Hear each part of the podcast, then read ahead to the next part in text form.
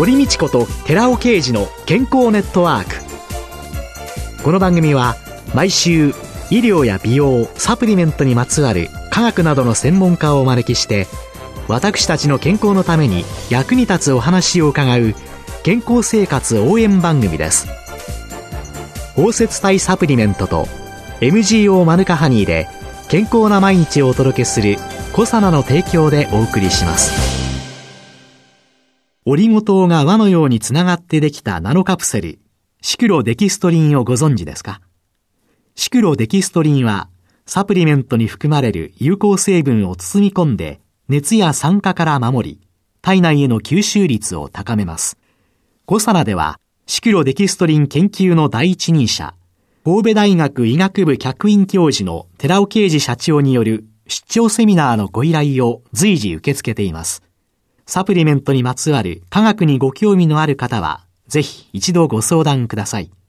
お問い合わせは平日の午前9時から午後5時半までフリーダイヤル0120-496-537フリーダイヤル0120-496-537寺尾啓治のシクロデキストリン出張セミナーのお知らせでした。こんにちは、堀道子です。今月は薬剤師で東京お茶の水にある株式会社新お茶の水ファーマシー代表取締役の菊池淳子さんをゲストに迎えて、薬剤師が発信する目の健康情報と題してお送りしています。薬局薬剤師、いろんな多様化がかかりつけ薬局、かかりつけ薬剤師ということがいろいろ言われてるんですけれども、菊池さんはその薬局薬剤師の立場で専門性をアピールしていくという、目の健康に関する情報発信というのを積極的に取り組んでいらっしゃるわけですけれども、専門性を追求していくっていうようにお考えになるようになったのは、これはなぜですかまあ、目は私たちの生活において非常に大切なもので、QOL に大きな影響を及ぼします。最近はあのテレビとかで眼科疾患っていうのは結構取り上げられるようになったんですけれども、目薬について取り上げられることは、やはり今でも少なく、で私たちが基本的なことで当たり前と思っていることでも知らないっていう方が非常に多いっていうことを日々感じています。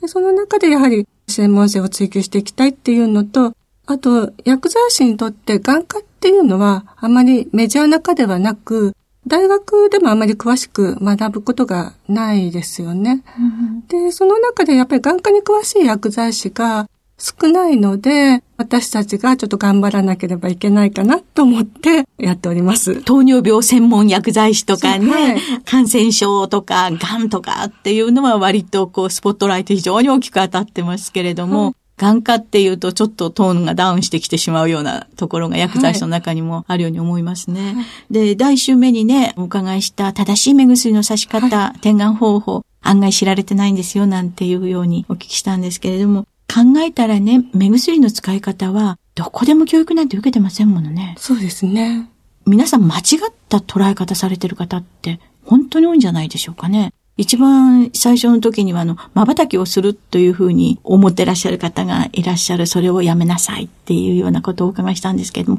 それ以外に、え、ちょっとこんなふうに思ってらっしゃる方いらっしゃいましたよ、なんていうことあります？何か。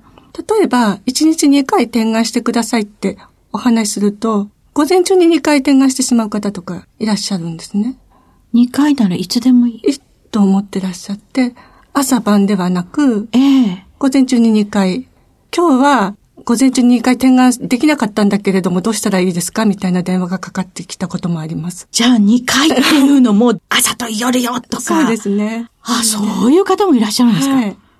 朝晩って言わないと。なんかちょっとした言葉が足りてないと、はい、でも、まさかって思ってしまいますよね、薬剤師としては、はい、あと、やはり目薬は逆に続けて刺してる方って結構いらっしゃいます。間隔を空けない。間隔を空けないで、はい。続けても、緑内障のお薬3種類出てたら、続けて刺してるっていうような方がいらっしゃって、はい、私どもの薬局では、まあ、緑内障で結構、検濁剤とか、あとゲル化剤が多いので、その辺きちんと10分ぐらい開けてくださいとかっていう説明をするんですけれども、そうすると今までそんなこと聞いたことがなかったっていうことで、それきちんとやっていただいたことによって眼圧が下がったっていうような方もいらっしゃいました。使い方が立て続けに点眼剤を刺してしまうので、前の点眼剤が次から入れた点眼剤で追い出されて、結局いい効果が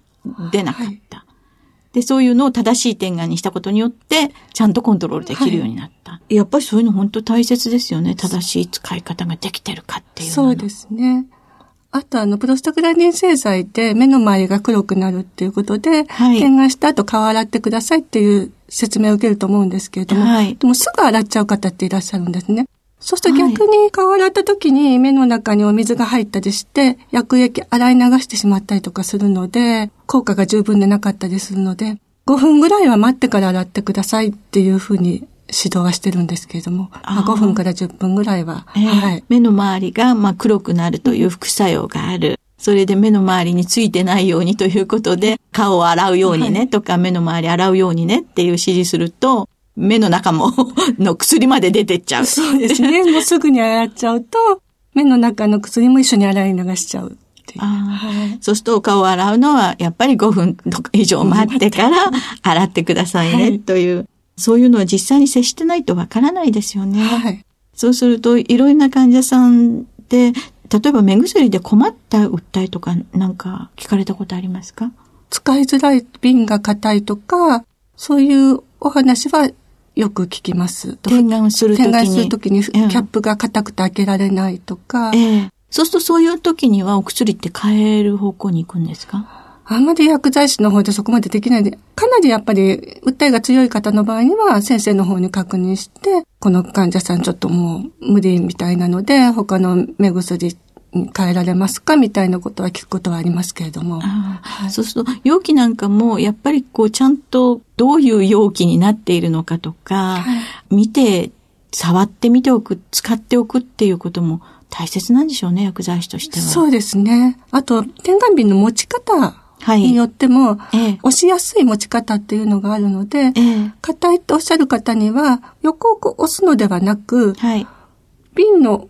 お尻のところに人差し指を当てて押す、これ三四法って言うんですけれども、この押し方にすると、ほとんどの目薬が横に押すよりも力がいらないんですね。ちょっとした持ち方もお話しすると結構喜んで帰られる感じですね。ああ。ついついね、あの、目薬のボディのところを親指とか人差し指でギューって押して一滴出そうと思うんだけれども、点眼剤のお尻のところに指をちょっと触れることによって、目薬は出やすくなる。出やすくなる。そこがきちんと伝わってないと、ギュッと押さえたりとか、そうですね。そうすると、ボトボトって何滴も出てしまったりりとか。、出にくくなったり、はいっていうような。はい。で、あとあの、よく点眼補助具とかっていうのが、いろいろ販売はされてると思うんですけど、そういうのっておすすめになることありますか？ありますけれども、あれも結構使うのは難しいので、ええ。本当に使えるような方でしたらおすすめしますが、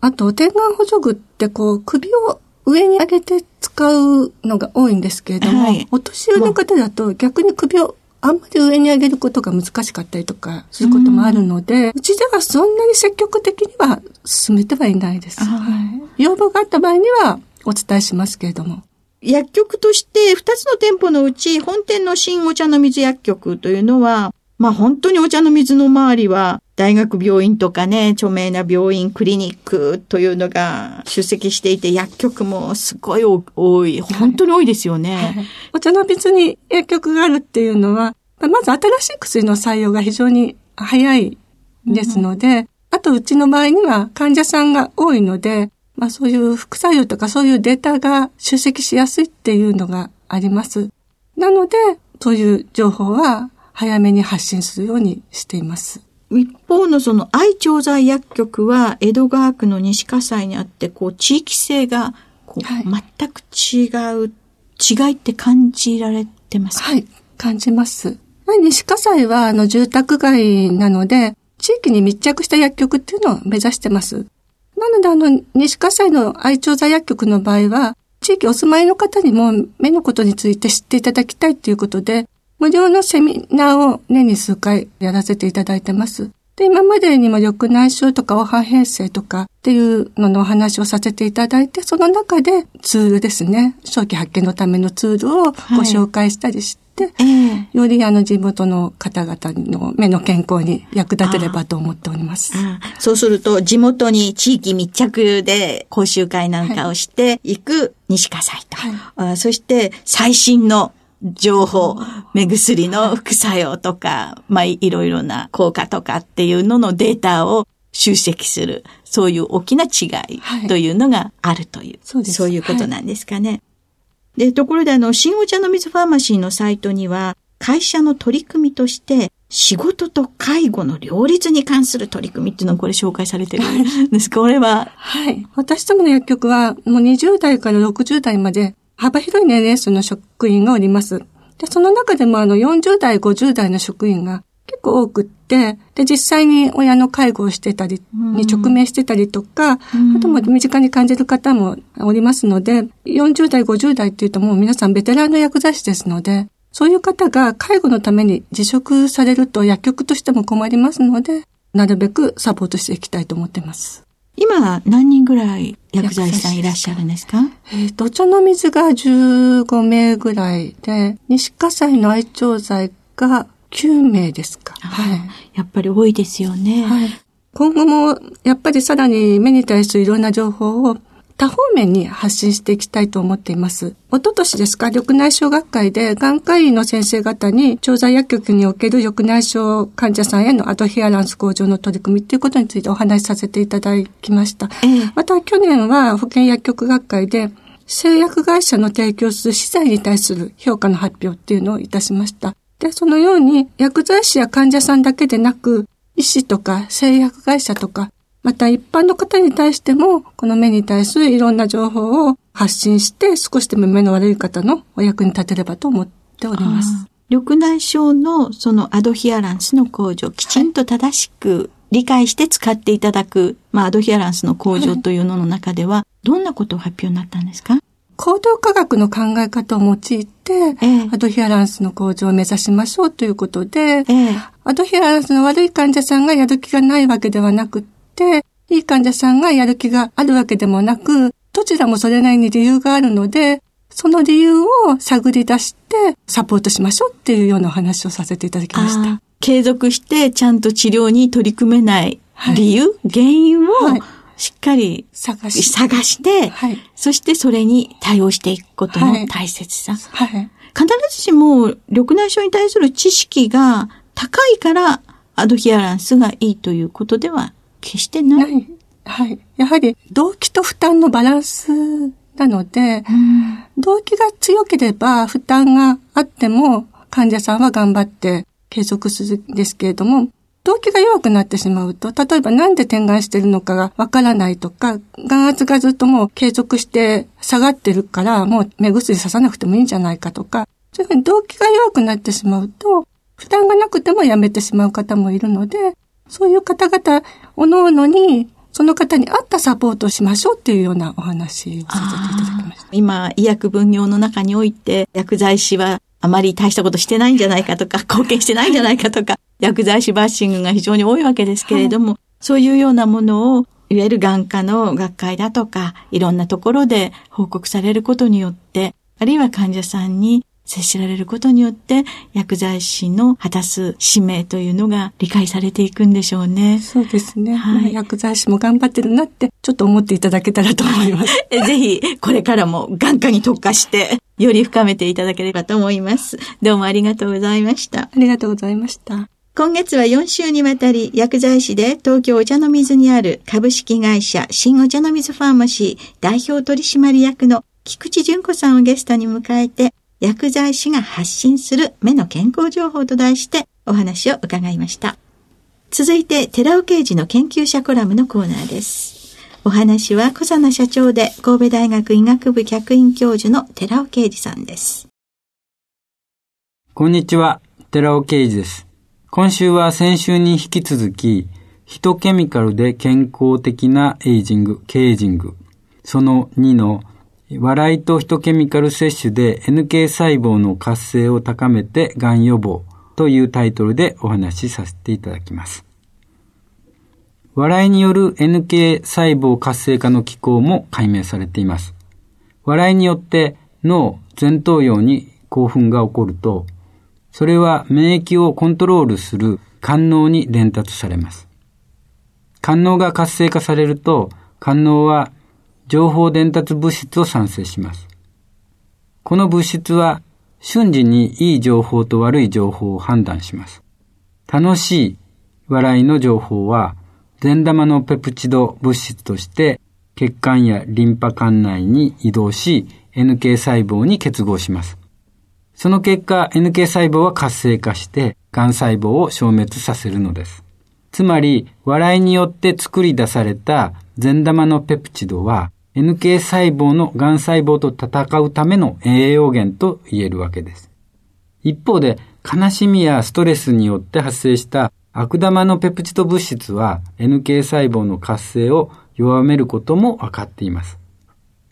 なお、NK 細胞やキラー T 細胞などの癌細胞やウイルスが感染した細胞に対して攻撃する細胞を含めた免疫細胞の約70%は腸に存在しています。よって安定した免疫の働きのためには腸の健康が欠かせません。そのためには善玉菌支配の腸内環境がベストなのですが、最近誤解を招くテレビ CM や製品が出ていますので注意しましょう。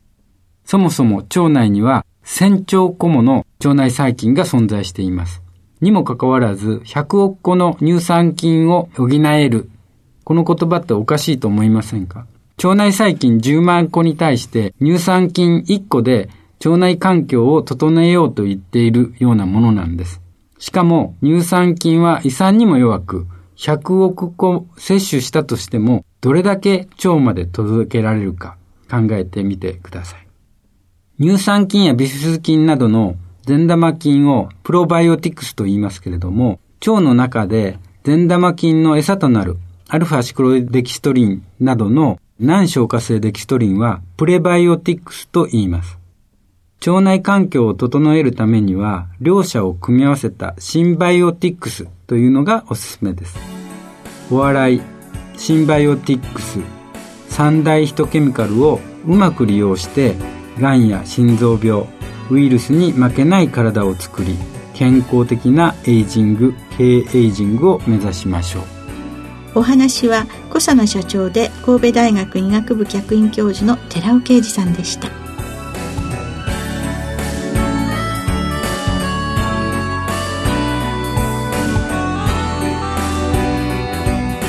ここでコサナから番組お聞きの皆さんにプレゼントのお知らせですニュージーランド産マヌカハニーを配合したキャンディーグミガムをセットで番組お聞きの10名様にプレゼントしますご希望の方は番組サイトの応募フォームからご応募ください。コサナのマヌカハニー入りキャンディーグミガムプレゼントのお知らせでした。